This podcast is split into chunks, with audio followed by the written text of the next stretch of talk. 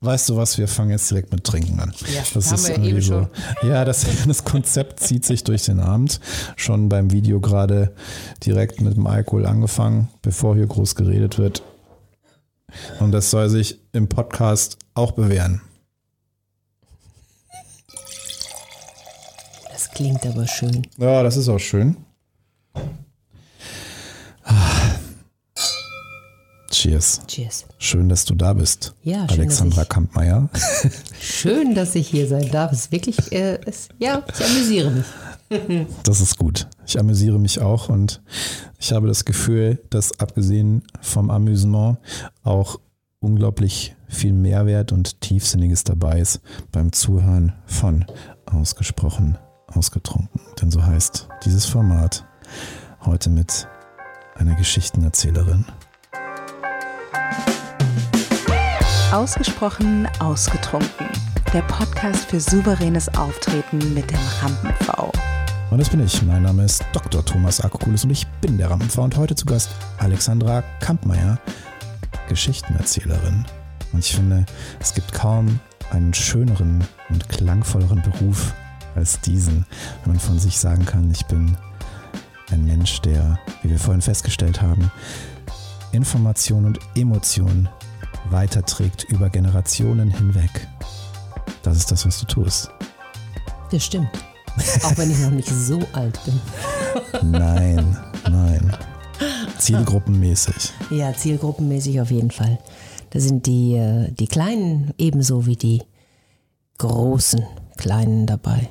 Ja, das stimmt. Die großen Kleinen. Die großen Kleinen, die kleinen Großen. Es ist nicht so, dass die Großen manchmal ganz klein werden, wenn man die richtigen Geschichten erzählt. Unbedingt, unbedingt. Und das ist ja genau das, äh, was ich letztes Jahr erleben, das ist ziemlich genau ein Jahr her, ähm, erleben durfte. Da habe ich bei den Hamburger Speaker Games mitgemacht.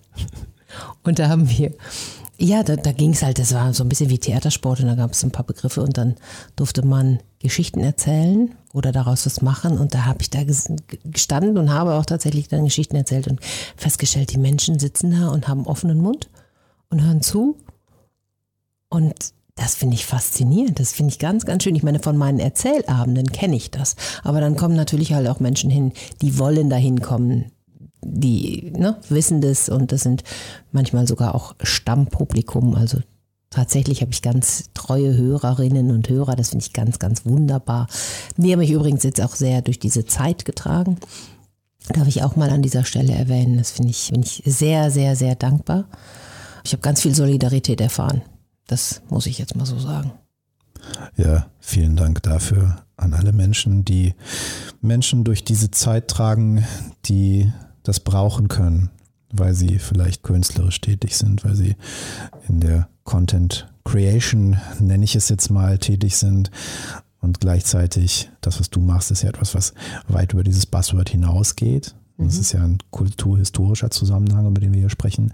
Etwas, was es seit Tausenden von Jahren gibt, eine Tradition, Ja. die du fortführst, die ich persönlich wundervoll finde. Ich liebe Geschichten. Ich habe Geschichten schon immer geliebt, schon als Kind. Ich liebte Märchen und liebte Erzählungen und diese Metaphorik da drin und auch die Theatralik, die da zum Teil drin ist. Das fand ich immer toll. Und ich fand das gut, wenn Menschen es auf eine Art und Weise präsentieren konnten, die dann eben nicht nur inhaltlich war, also abgelesen, sondern wenn sie Emotionen wecken konnten durch Geschichten erzählen. Das ist ja dann nochmal die nächste Stufe. Also nicht nur etwas gut rezitieren, etwas vortragen, sondern wirklich die Geschichte erzählen. Das ist ja die große Kunst dahinter.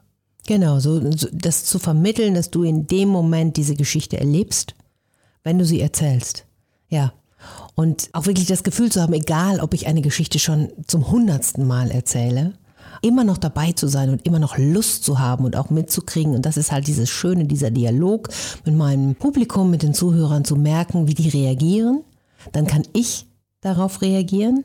Ist manches vielleicht zu viel oder darf ich anderes noch ausreizen? Also äh, so, das ist wirklich ein Dialog. Das ist nie wirklich festgelegt. Die Geschichte kann sich auch beim 101. Mal, heißt das 101. Nee, 101. so heißt es, ne? Jesus. Der Wein ist gut übrigens. Beim 101. Mal kann sich die Geschichte nochmal wieder verändern. Und das ist toll. Und das ist das Spannende, weil aus dieser Situation dann ein individuelles Kunstwerk entsteht. Mhm. Also es ist nicht so, dass du etwas abliest und 101 Mal, 102, 103 Mal die Geschichte einfach rezitierst, sondern sie wird jedes Mal aufs Neue mit Leben gefüllt, genau. mit Emotionen. Genau. Ja. Und manchmal ist es mir auch schon passiert, dass ich eine Geschichte ganz oft erzählt habe und dann ist mit einem Mal nochmal ein ganz anderer Groschen gefallen. Und ich habe noch was anderes an dieser Geschichte entdeckt. Ja, also vielleicht hat sie mich vorher eher, ich sag mal, amüsiert. Und ich habe sie erzählt, weil ich sie, weil ich sie schön fand. Also ich, ich, ich verändere Geschichten auch, so ist es nicht. Also ich lese die nicht und dann erzähle ich die eins zu eins oder höre die, sondern ich, ich schaue schon, was ist für mich drin und, und manchmal ändere ich auch den Schluss, weil ich den vielleicht doof finde oder wie auch immer. Also da bin ich auch sehr frei. Aber dann kann das auch passieren, dass ich plötzlich nochmal einen ganz anderen Sinn darin sehe. Oder auch in der Diskussion hinterher, wenn Menschen auf mich zukommen und sagen, wow, ich habe ja ein, ein Programm tatsächlich auch über den Tod und das Leben. Und wenn da dann hinterher Menschen auf mich zukommen und, und sagen, das hat mich jetzt gerade zutiefst berührt, aus dem und dem Grund, dann sehe ich auch oft nochmal was anderes darin. Das ist toll. Das finde ich spannend, dass, dass du das ansprichst, denn das Thema Tod war schon mal in diesem Podcast zu Gast, mhm. nämlich in Form in Person von Karina Stöwe, die auch gleichzeitig die wunderbare Station Voice ist, was ich nicht müde werde zu erwähnen, wie dankbar ich für die tollen Jingles bin, die sie eingesprochen hat, okay. weil ich ihre Stimme so fantastisch finde. Und ihr Thema ist ja die Auseinandersetzung mit dem Tod. Mhm. Sie hat einen Podcast, der hieß mal Tod unplugged, der heißt jetzt am Ende interessiert es jeden ah. und beschäftigt sich mit dem Thema Tod, Sterblichkeit, Vergänglichkeit und gleichzeitig ist Karina eine der lebensfrohsten Personen, die mir jemals begegnet ist. Sie strahlt so eine Lebensfreude und Sinnlichkeit aus, das finde ich ganz herausragend, insbesondere im Hinblick auf dieses Thema.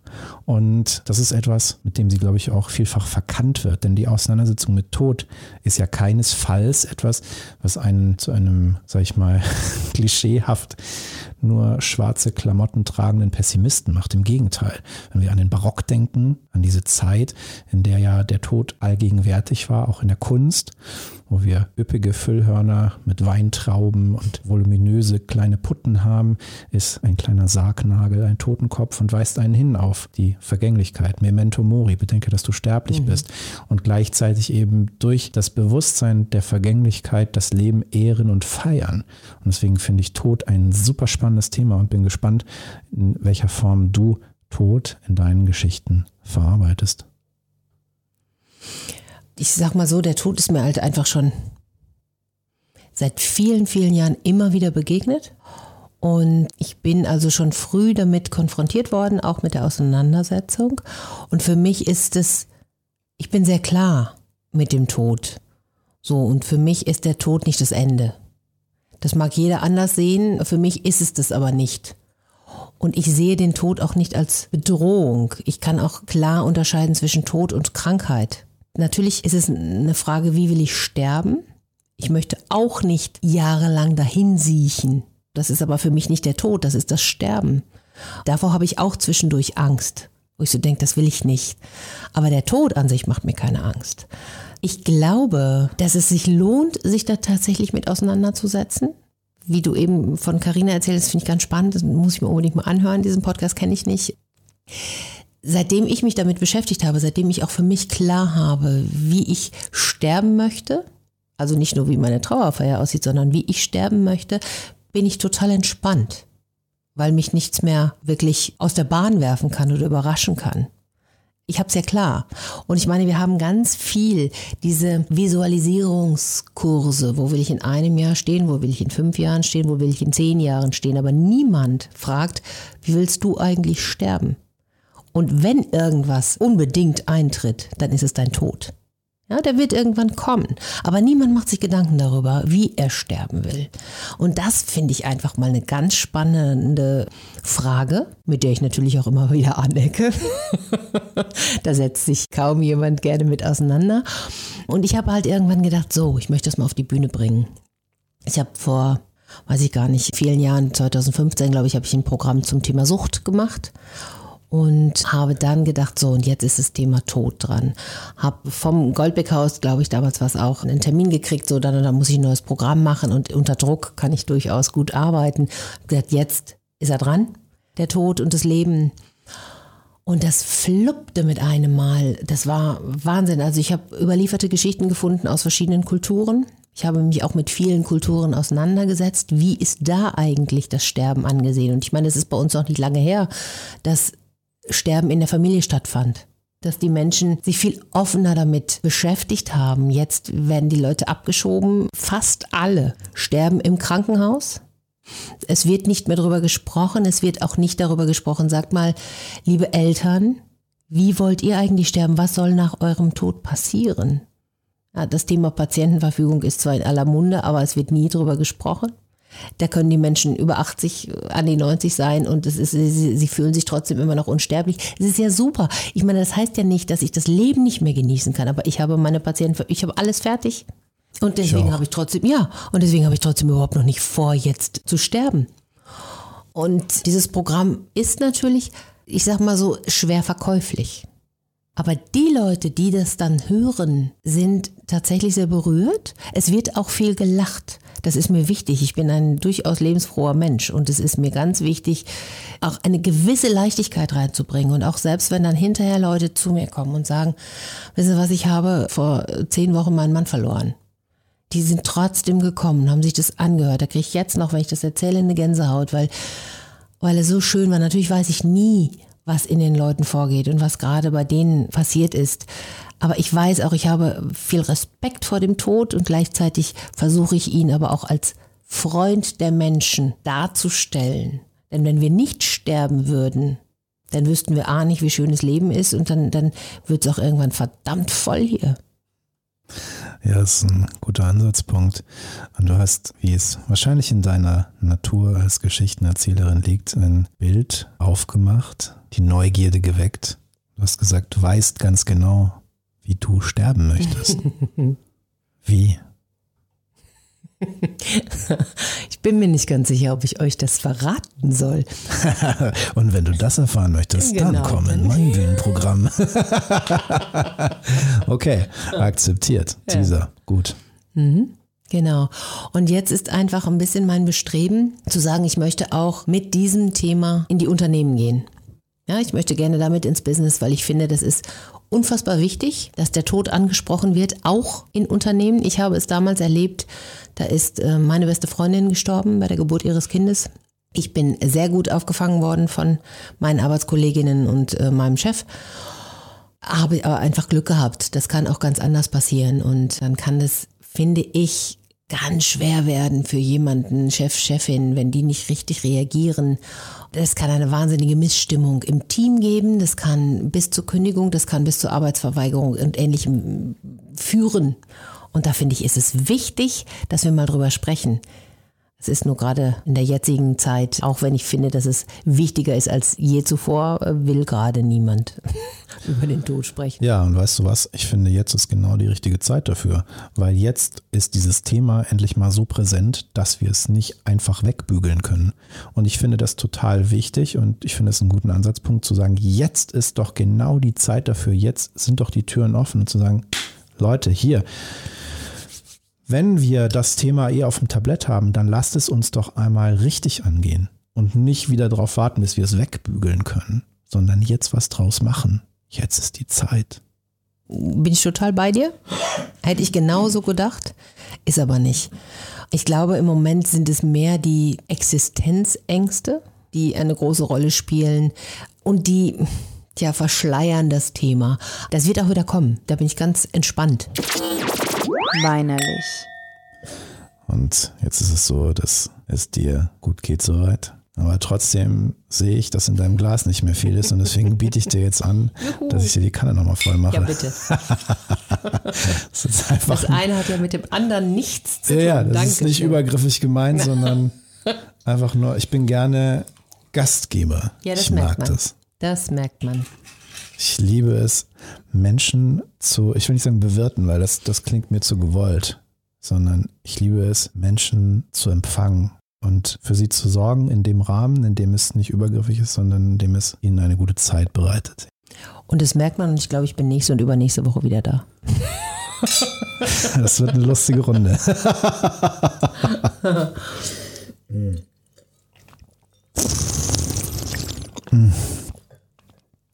Wir trinken Dr. Köhler Grauburgunder. Dr. Köhler. Dr. Köhler. Dr. Köhler empfiehlt Grauburgunder. Zu Risiken und Nebenwirkungen fragen Sie Ihren lokalen Alkoholiker und Ramfrau. Feine, nussige Aromatik. Noten von Karamell. Duft von rotem Apfel in der Nase, elegant.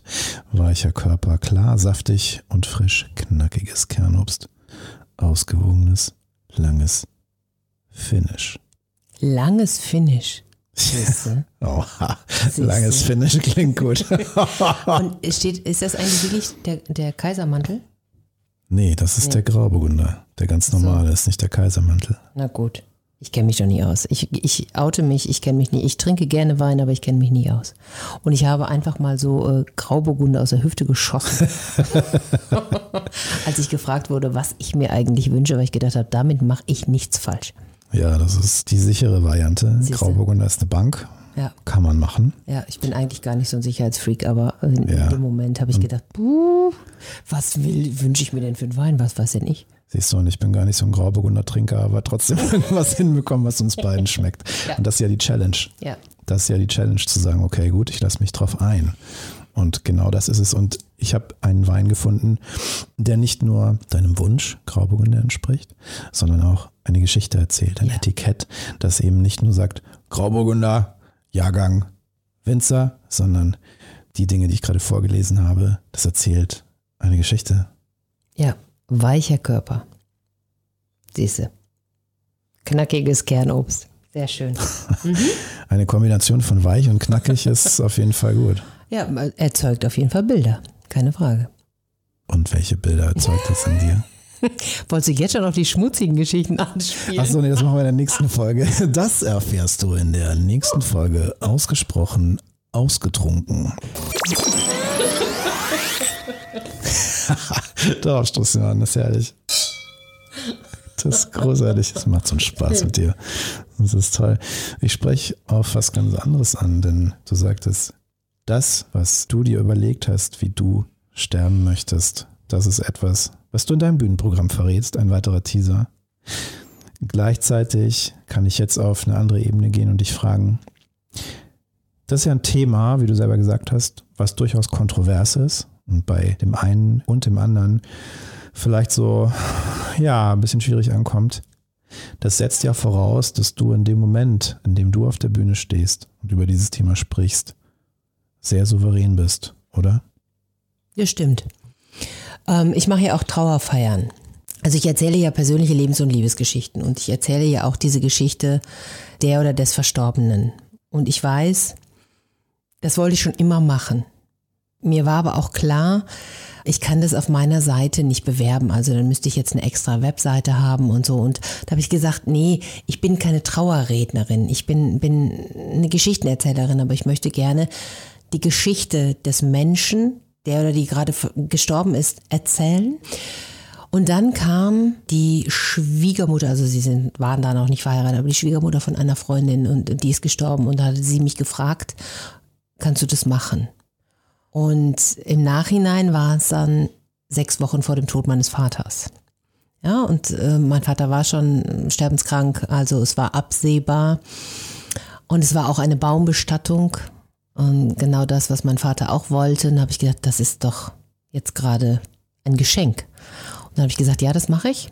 Und habe mich schlau gemacht. Also so, wie geht es eigentlich? Ich habe ja gar keine Ahnung. Also nicht, dass ich nicht die Geschichte erzählen könnte, das schon. Aber wie, wie findet dann so eine, eine Bestattung statt? Und äh, auf was muss ich noch achten und ähnliches? Und es war so schön. Es gab Live-Musik noch mit dabei. Und wir waren in einer Kapelle halt in dem Moment ohne Glocken und ähnliches. Und es war so schön. Und es hat mir so geholfen, dann, als mein Vater dann tatsächlich halt äh, kurz darauf gestorben ist da auch entsprechend zu reagieren. Und das sind solche Geschenke, dass ich irgendwann auf einer Trauerfeier war und dann kam eine Dame zu mir und sagte, junge Frau, geben Sie mir mal Ihre Karte. Ich bin jetzt 82. Ja. Ich weiß nicht, wie lange ich das noch mache. Aber ich würde die gerne meinen Söhnen geben, die sollen sie dann auch anrufen. Nee, warte mal, die war schon 89, genau, weil, ja.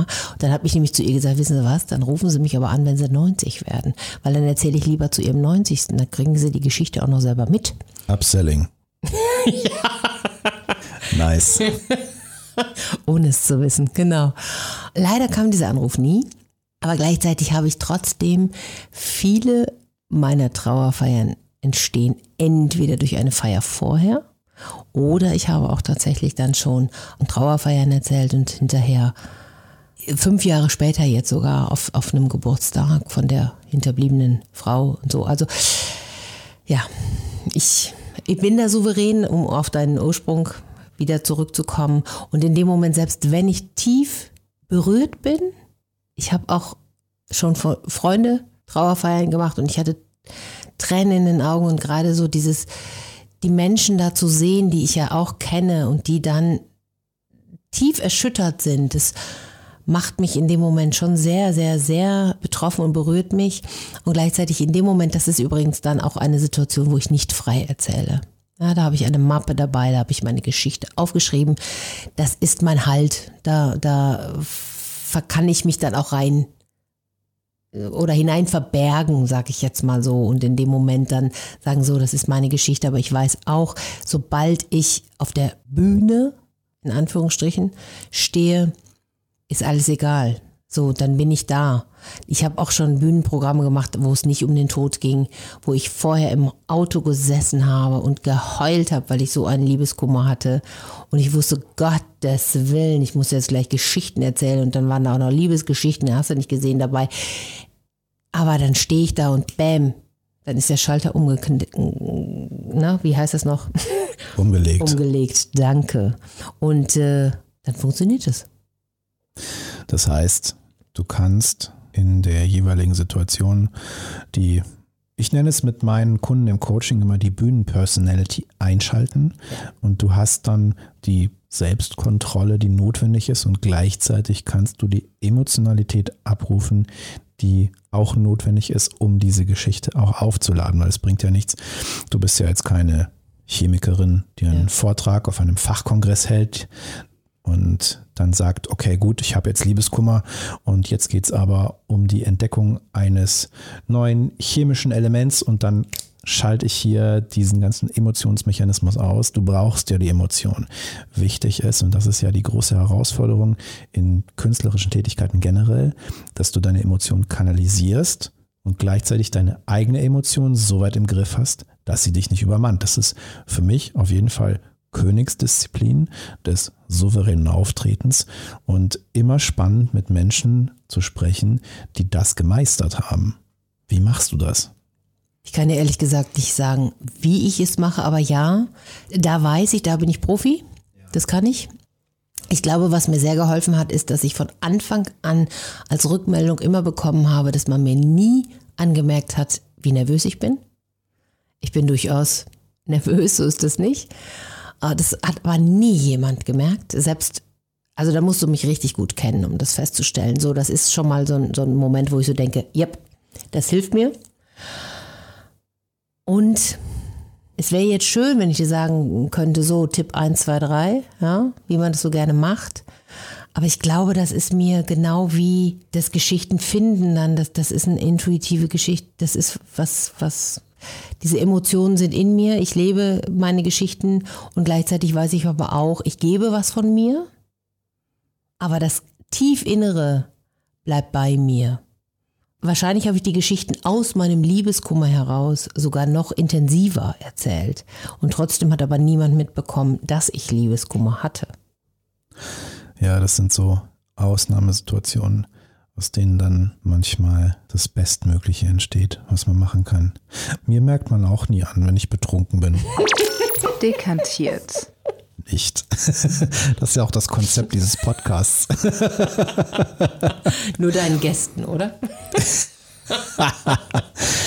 Nein, natürlich ist der Sinn des Ganzen, dass hier ein Voyeurismus ermöglicht wird auf ein Gespräch zwischen zwei Menschen, die einander austauschen und sich kennenlernen auf einer Ebene, die schon etwas ist, was man sonst nicht zu hören bekommt. Das ist ja das Spannende an diesen Gesprächen. Es ist kein Interview, es ist ein Gespräch. Und wir trinken einfach das, was eben in solchen Situationen auch passiert. Und wir tauschen uns aus und das finde ich total spannend. Und da kommen ja Sachen auf ein Tablett, was man sonst vielleicht nicht anbieten würde, dem Hörer. Ja. Wobei ich jetzt gerade so ein bisschen das Gefühl habe, ich rede nur. Kann das sein, Thomas? also ich kann tatsächlich zuhören, aber Ja, im Moment habe ich das Gefühl, ich rede nur. ist schön, ich mag deine Stimme. Ich deine übrigens auch. Danke. Du berichtest ja über verschiedenste Themen oder erzählst als Geschichtenerzählerin über verschiedene Themen, über Märchen, die ja Kindergeschichten für erwachsene Kinder sind, aber auch Kindern vorgelesen werden. Du hast dein Format wirklich speziell für Kinder. Du sprichst über den Tod, was ein Format ist, was für Menschen ist, die eher schon ein gewisses Level erreicht haben. Du bedienst viele Schienen. Und das alles mit einer Stimme als eine Person. Und das setzt ja voraus, dass du dich schon auf eine Art und Weise sehr gut kennst und weißt, wie du funktionierst, wie du tickst, wie du diesen Themen tickst und wie du es auf die Bühne bringst. Eine extreme Souveränität. Ja, das glaube ich auch. Ähm, Ich weiß allerdings auch, ich bin eine Geschichtenerzählerin. Also das kommt dann auch immer wieder durch. Ich habe mal, ähm, weil dann kriege ich natürlich auch immer ganz häufig so, Mensch, Sie haben so eine schöne Stimme. Können Sie denn nicht mal synchron sprechen? Oder können Sie denn nicht mal Hörbücher machen? Oder können Sie nicht mal dieses und jenes? Und vor vielen Jahren habe ich mal einen Archivtest, hieß das, glaube ich, gemacht in einem Synchronstudio und dann habe ich äh, irgendwelche Beispiele gekriegt und die sollte ich dann in dieses Mikro sagen und können wir auch noch kaputt lachen. Hinterher kam dann der Typ zu mir und sagte, mhm, fürs Orakel ist es total schön. Das wäre jetzt auch eine Frage gewesen, die mich beschäftigt hätte. Warum du nicht auch synchron machst, weil es gibt so viele Synchronsprecher, die, sag ich mal, eher durchschnittliche Stimmen haben, was natürlich auch mit den Budgets der Synchronproduktion zusammenhängt, ist ganz klar. Aber für Top-Produktionen eine wirklich erfahrene Sprecherin, die Emotionen rüberbringen kann. Und ich meine, Synchron ist ein Handwerk, das kann man lernen. Das ist relativ simpel, wenn du eine gute Stimme hast, wenn du damit umgehen kannst. Und da frage ich mich schon, warum du sowas nicht machst. Ich frage mich das auch. Also es hieß dann, ja, schöne Stimme, aber ihr westfälischer Einschlag ist zu deutlich. Also ich komme im Ursprung aus Ostwestfalen. Ich bilde mir ein, man hört das nicht mehr so doll, aber jeder, der sich ein bisschen auskennt, der hört es dann, wenn ich begeistert spreche. Keine Ahnung. Ich mache das, was ich mache und das mache ich gerne. Und ich habe auch schon Dokumentarfilme oder kleine äh, Imagefilme synchronisiert oder unterlegt mit meiner Stimme, aber da kommt die Erzählerin einfach durch, überhaupt gar keine Frage. Die, ist einfach da. Und wenn ich jetzt die Warteschleifen-Geschichten erzähle, dann ist das auch immer eine Geschichte. Ich kann nichts anderes. Wir haben mal, ich habe mal bei so einem Mini-Workshop mitgemacht und dann hatten wir vier verschiedene Texte: Nachrichtensprecher, äh, Geschichte. Ah Gott, was waren denn noch die anderen beiden? Egal, aber egal, die hörten sich alle bei mir an wie eine Geschichte. Das ist so schön. Ich habe mal so eine Dokumentation gesehen, habe eine Zeit lang gerne nachts diese NTV-Dokumentationen geguckt. Und da gab es mal so eine Dokumentation über die Milchstraße. Und dann wurde über den Saturn gesprochen und der Sprecher hat dann über diese Computeranimation gesprochen. Der Ring des Saturn. Wunderschön und gleichzeitig das Ergebnis brutaler Zerstörung. Maximales Geschichten erzählen. Also mein großer Held ist ja immer noch Christian Brückner. Ja, Ja. ja, gut. So, ich, ich, ich meine, man, ne, ich habe ja eben schon mal irgendwann gesagt, äh, nicht kleckern, klotzen. Ich wäre ja gerne die weibliche Christian Brückner. Christine Brückner. Ach, ich bin mir nicht, nee, ich will ja nicht Christine, ich bin ja Alexandra Kampmeier. So, Äh, so, reicht ja auch. ja. Und weißt du, warum, warum das auch eigentlich nur ist, ist, weil der mir so viel Freude als Kind und Jugendliche bereitet hat, ja, weil das ist so, ich, das ist für mich nicht Robert De Niro, sondern das ist für mich, der hat für mich Märchen und Geschichten äh, vorgelesen und die fand ich großartig. Und jetzt durch meinen Kinderkanal, den ich ja jetzt in der Corona-Zeit äh, ins Leben gerufen habe, ist es so wunderschön. Ich habe mich halt irgendwann gefragt, ich hatte das eben erzählt, ich habe diese Welle der Solidarität erlebt und dann habe ich irgendwann gefragt, was kann ich zurückgeben? Was kann ich? Ich kann Geschichten erzählen. So. Und dann hatte ich ähm, da kannte ich dich noch nicht, äh, Thomas, sonst hätte ich äh, dich gefragt. Ich habe im, im, im, Februar irgendwie war ich bei einem Podcast und dann habe ich Volker getroffen und habe dann gedacht, komm, das mache ich jetzt und habe dann erst überlegt, ich mache ein YouTube-Video und ich bin am Ende heilfroh, dass ich es nicht über YouTube gemacht habe. Wir hatten wochenlang nicht die Möglichkeit zum Friseur zu gehen. Also hallo, ich, wenn ich jeden Tag ein Katastrophe. Ja, wenn ich jeden Tag ein Video hätte drehen müssen, schlimm. Ich habe ja vorhin schon gesagt, wie eitel ich mit meinen Haaren bin. Ich ja nicht mit meinen Haaren, aber mit dem Rest. Wobei doch mit den Haaren auch. Ist auch egal. Auf jeden Fall habe ich dann einen, einen Podcast gemacht und kriege plötzlich WhatsApp-Nachrichten, E-Mails von Menschen, die ich nicht kenne, von Kindern von Menschen, wo ich zwar die Eltern kenne, aber nicht die Kinder, die schicken mir Sprachnachrichten. Hallo Alex. Und dann sagen sie mir, wie schön sie die Geschichten finden. Dann kriege ich kleine Videos, wo sie irgendwas basteln. Das hat mich so durch die Zeit getragen. Und da habe ich gedacht, wenn mir das gelingt, dieses Gefühl in die Kinderzimmer zu tragen, die kenne ich. Ja, also wenn ich die dann wenn die, wenn die mir dann irgendwann mal begegnen oder ich denen begegne und die denken, die kenne ich. Das finde ich toll. Also ich habe mal irgendwann bei, vor vielen Jahren bei äh, Samsung gearbeitet im Callcenter. Auch Stimmarbeit. Ja, ja, und irgendwann hatten wir dann so, oh Mensch, ja, wir müssen hier diese Warteschleife neu, kannst du, kannst du das mal eben machen? Und dann äh, ging es dann halt, ja, wenn Sie ein Problem mit Ihrem Drucker oder Faxgerät haben, dann drücken Sie bitte die drei. Ja, so. Drei. und dann bin ich hinterher immer durch, die, durch dieses riesige Unternehmen gegangen und dann kamen die Leute zu mir und sagten, ich kenne dich. Ich sage, nein, du kennst meine Stimme. Und das war toll. Und dann haben sie das irgendwann, ich glaube, für viel, viel Geld an irgendeine Agentur abgegeben. Da habe ich gesagt, sag mal, da hättet ihr mich doch fragen können, was soll denn das? Jetzt ja. nehme ich selber viel Geld. So ist richtig. Jo. So ist richtig. Das ist ja auch das Spannende, wenn man meint, Menschen zu kennen durch ihre Stimme. Also typisches Radiophänomen, Radiomoderatorenphänomen. Man denkt so, gerade bei männlichen Moderatoren, die haben solche Stimmen, solche Christian Brückner Stimmen mhm. und denkt so, wow, mhm. das ist so ein Typ, der ist so Ende 30, der ist braun gebrannt, Surfer, gut durchtrainiert, aber nicht zu viel, noch mhm. natürlich, hat so leicht angegraute Schläfen, aber ist noch so gut im du. Saft so. ja. und dann guckst du den an und der, der ist halt irgendwie Mitte 50 1,65, Plauze, keine Haare und sieht aus wie ein Buchhalter. So. und das ist dann so diese bittere Wahrheit bei Radiomoderatoren. Thomas Koschwitz zum Beispiel. Mhm. Kennst du noch? Mhm. Ja. Mhm. Thomas Koschwitz hat früher Radio gemacht. Tolle Stimme. Mhm. Gerade übers Mikro, wenn du ihn nicht siehst, wenn du nicht diesen Eindruck hast, visuell, der natürlich auch prägt, du hörst ihn und denkst so, wow, was für eine Männlichkeitsbombe. Und dann siehst du und denkst so, Oh. Aber ich, ich sag dir ganz ehrlich, ich könnte mich auch in eine Stimme verlieben. Ja? Ja, und dann ist es am Ende fast egal, wie er aussieht. Ist mir schon passiert. Wirklich? Ja. Ach was. Ja. Das ist eine Geschichte, die würden bestimmt alle da draußen, nicht nur ich, gerne hören. Bin ich jetzt dran? das war in eben jener Warteschleife, ach Quatsch, nicht in der Warteschleife, sondern in meinen Samsung-Zeiten, von wegen Callcenter.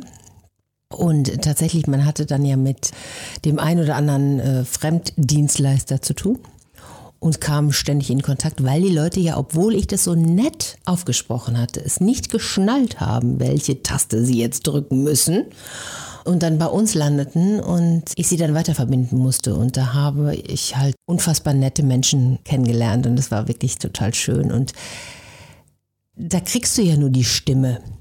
So, und dann habe ich mit einer dieser Stimmen viel Kontakt gehabt und habe mir dann auch durchaus was vorgestellt. Ich habe dann aber auch irgendwann Fotos bekommen, die stimmten mit dieser Stimme nicht überein, für mich im ersten Moment, aber nichtsdestotrotz hat mich die Stimme davon überzeugt, dass wir uns irgendwann getroffen haben. Und ich sage mal so, wir treffen uns seit 16 Jahren immer mal wieder.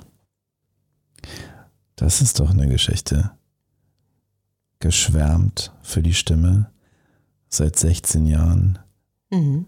Ein regelmäßiges Treffen und Mhm. trotzdem, so wie es für mich klingt, keine erfüllte Liebe. Nö, aber muss sie auch nicht. Ist, ist sie tatsächlich nicht, weil da stellen wir dann doch wieder fest, die Stimme ist nicht alles. Das Auge fickt mit, ne? Das hast du jetzt. Nein, das hat aber mit dem Auge tatsächlich in dem Moment nichts zu tun, sondern eher mit den Kompliziertheiten von ihr Ah, und von ihm. natürlich. So, gibt's noch Wein? Noch Wein und weitere Geschichten dieser Art erfährst du in der nächsten Folge. Ausgesprochen, ausgetrunken. Mit Alexandra Kammeier.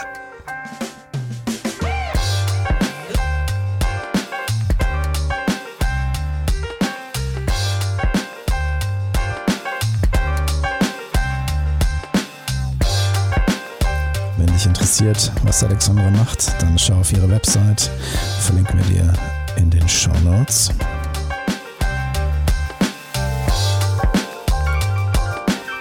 Und wenn dich interessiert, was ich so mache, auch das findest du in den Show Notes, Website, Social Media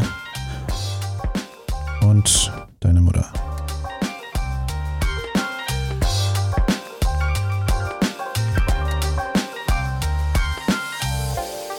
Jetzt brauche ich deine Hilfe. Wenn dir das gefallen hat, dann like, teile und schrei es in die Welt hinaus.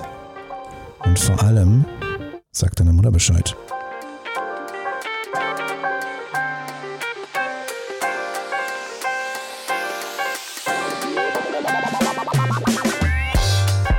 Und wenn du jetzt nichts im Glas hast, dann höchste Zeit.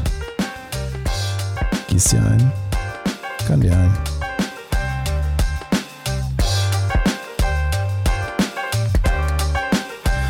Mittwoch geht's weiter mit der nächsten Folge Ausgesprochen, ausgetrunken. Mein Name ist Dr. Thomas Kokulis und ich bin der Rampenfond. Gruß daheim.